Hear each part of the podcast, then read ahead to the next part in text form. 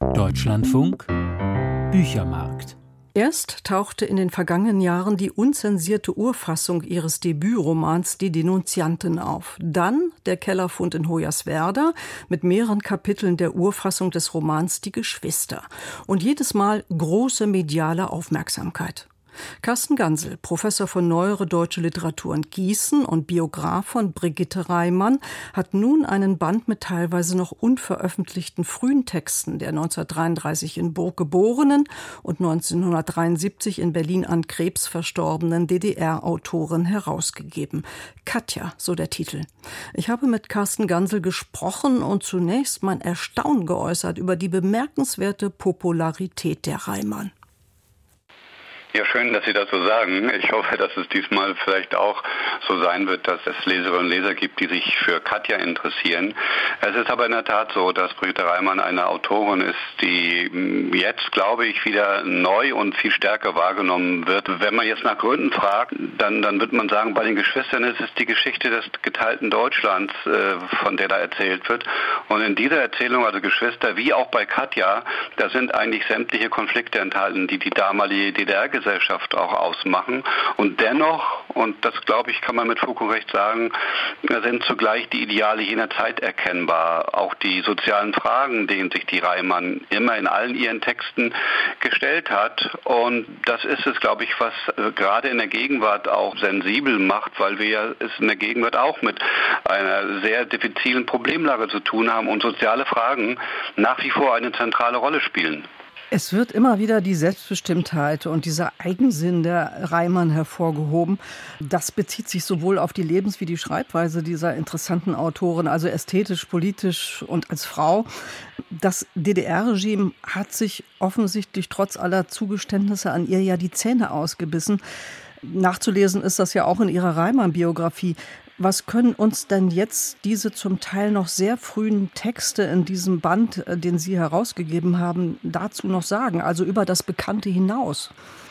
Ja, ich hatte es ja in der Biografie auch schon versucht auf den Punkt zu bringen. Ich bin überrascht gewesen, als ich mich mit Britta Reimann äh, beschäftigt habe, wie früh sie schon Fragen stellt, die nicht nur das Soziale betreffen, im Weiteren natürlich auch, sondern die Fragen betreffen von Gleichberechtigung und Emanzipation, obwohl sie die Begriffe damals noch gar nicht äh, nutzt. Das ist eine junge Frau, die schon mit ihren ersten Texten auf Autarkie drängt, auf Selbstbestimmung. Und das führt dann natürlich in der Folgezeit mit Notwendigkeit zu Konflikten. Aber diese junge Frau ist eine Frau, die möglicherweise, ich, ich sage es jetzt vielleicht etwas pointiert, was die Zivilcourage betrifft, auch da ihren männlichen Kollegen voraus ist. Wir wissen ja, dass Brigitte Reimann eine sehr lebenshungrige Frau war, die ihr Liebesleben, sage ich so mal, mal mit verschiedenen Männern mal nacheinander auch gleichzeitig voll ausgekostet hat.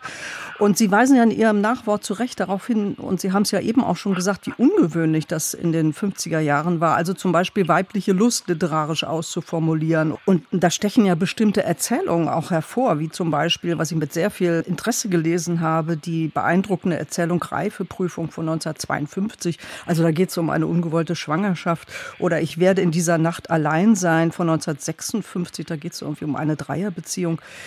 Inwiefern hatte sie da denn so eine gewisse Vorbildfunktion? Ja, Vorbildfunktion äh, wird man jetzt an der Stelle vielleicht gar nicht sagen können, obwohl das, was Sie äh, eben gesagt haben, es vollkommen trifft. Vorbildfunktion deswegen nicht, weil die Texte ja äh, nicht erschienen sind. Also Reifeprüfung, in der es ja sukzessive auch um das geht, was man Schwangerschaftsunterbrechung oder Abtreibung nennt. Und das Ende der Geschichte bleibt ja offen. Wie wird die junge Frau sich entscheiden? Oder ich werde in dieser Nacht allein sein. Das ist ja ein herausragender Text insofern, als er nicht nur eine Dreiecksbeziehung äh, zum Thema hat, sondern es sind auch frühe Formen modernen Erzählend.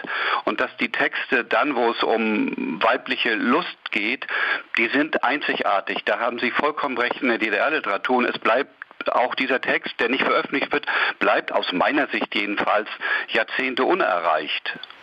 Man hat aber in den frühen Texten schon gesehen, was bei ihr angelegt ist. Ne? Sie sagten es eben, was die moderne Schreibweise angeht, aber auch diese Selbstbestimmtheit. Und deswegen frage ich vielleicht noch mal ein bisschen präziser oder richtiger.